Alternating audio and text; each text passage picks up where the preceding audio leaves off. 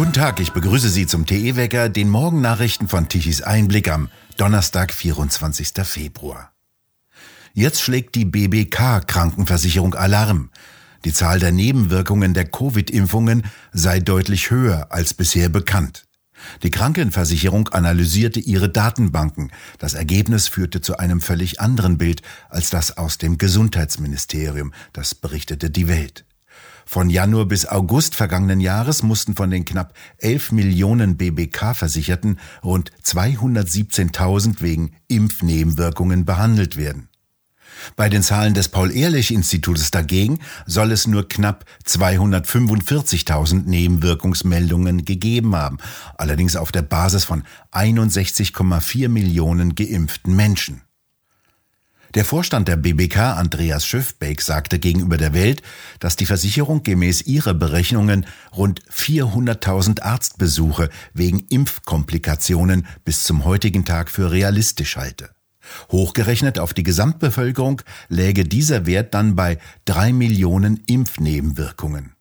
Somit wäre die Zahl dieser Impfnebenwirkungen um über 1000 Prozent höher, als das Paul-Ehrlich-Institut meldet.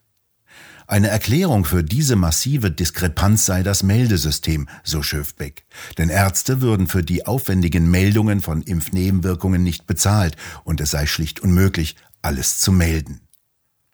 Die Zahlen seien ein heftiges Alarmsignal, das unbedingt beim weiteren Einsatz der Impfstoffe berücksichtigt werden müsse, sagte Schöfbeck.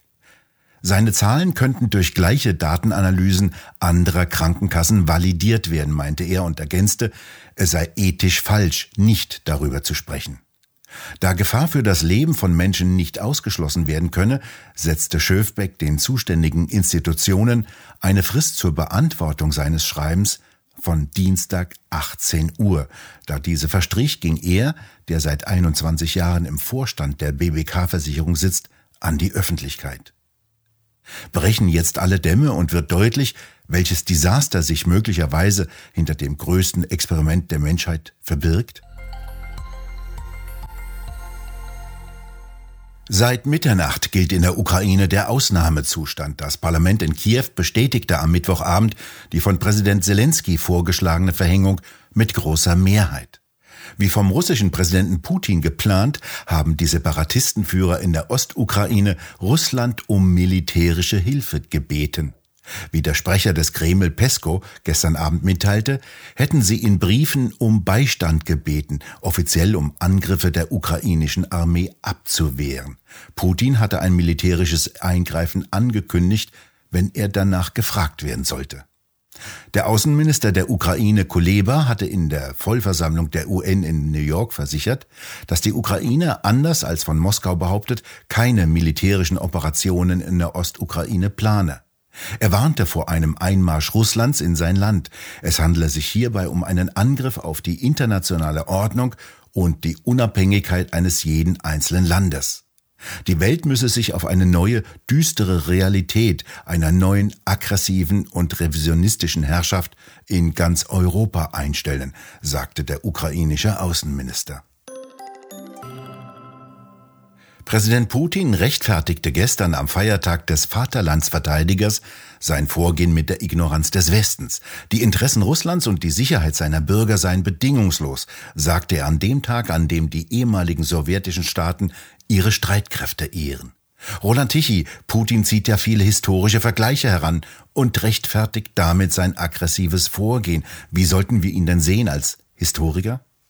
Nein, solche äh, historischen Begründungen sind unsinnig. Stellen wir uns mal vor, wir Deutschen würden das machen, dann äh, würden wir, wir vom Gardasee bis vermutlich Königsberg wieder Gebietsansprüche anmelden. Das ist ja unsinnig in der Geschichte.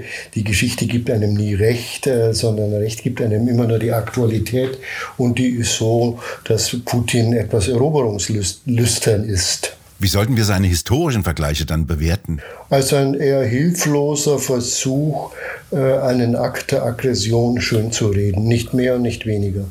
Und wie sollten wir uns ihm entgegenstellen? Militärisch haben wir ja nicht sehr viel auf der Pfanne und energiepolitisch sind wir absolut abhängig. Ich meine, man muss doch Putin äh, an der Stelle nicht irgendwie verdammen, sondern ähm, Außenpolitik ist immer in Interessenspolitik, ist immer Machtpolitik. Was Putin macht, ist der Versuch, die frühere Größe der Sowjetunion wiederherzustellen. Das mag uns nicht gefallen, das ist ja auch okay, aber ich bin dagegen, jetzt Putin zu verteufeln, sondern Putins Stärke ist Deutschlands Schwäche. Äh, Putin ist deswegen stark, weil, um es mal ganz platt, platt zu sagen, er einen klugen und langfristigen Plan verfolgt, da auch ziemlich viel äh, Gedöns drumherum macht, also diese historischen Beispiele. Aber am Ende des Tages verfolgt er klar und erfolgreich ein Ziel. Und das ist seine Stärke.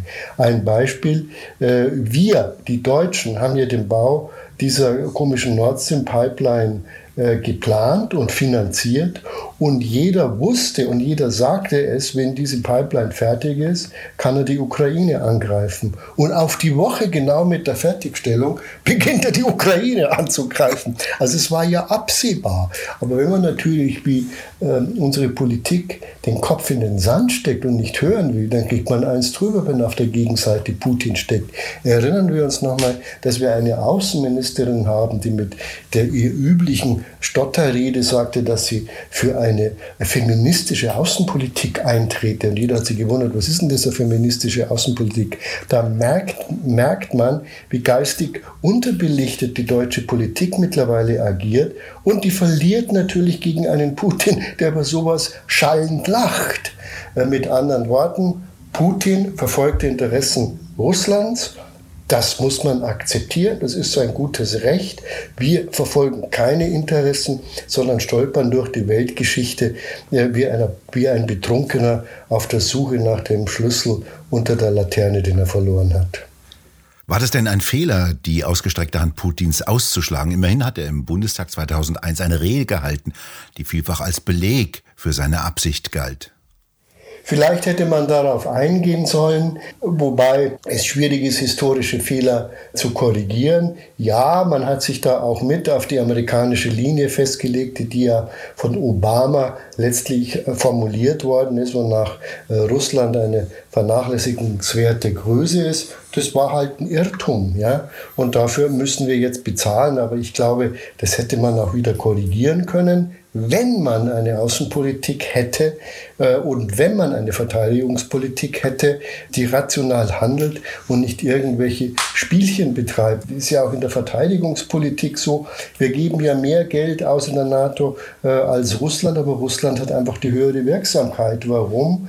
Naja, schauen wir uns unsere Verteidigungspolitik an. Eine Frau Lamprecht, die keine Ahnung hat, davor eine Annegret Kramp-Karrenbauer, für die die Verteidigungspolitik, die Bundeswehr irgendwie so eine Art Rentnerjob war und davor Ursula von der Leyen, deren bleibender Eindruck oder deren bleibende Leistung als Verteidigungspolitikerin war, äh, die Leopardpanzer für Schwangere auszurüsten. Die Vorstellung, dass man jetzt Leopardpanzer mit Schwangeren Richtung Ukraine in Gang setzt, die ist so irre, wie eben die deutsche Politik ist. Und sie zahlt jetzt und wir zahlen leider alle dafür mit. Roland Tichy, danke für das Gespräch. Das kanadische Parlament hat dem Notstandsgesetz zugestimmt, auf das sich Präsident Trudeau berufen hatte, um die Bürgerrechte bei den Demonstrationen der Tracker in Ottawa außer Kraft zu setzen.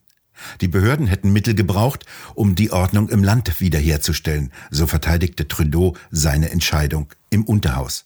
Seine Partei hat dort keine Mehrheit. Zustimmung erhielt er von der linken neuen demokratischen Partei. Die Konservativen stimmten dagegen. Die Proteste in Ottawa sind mittlerweile aufgelöst, die Grenzübergänge zu den USA frei. Trudeau lässt Bankkonten von Kanadiern, die Geld für die Lastwagenfahrer gespendet haben, einfrieren und ebenso Geschäfte schließen, die die Trucker bedient haben.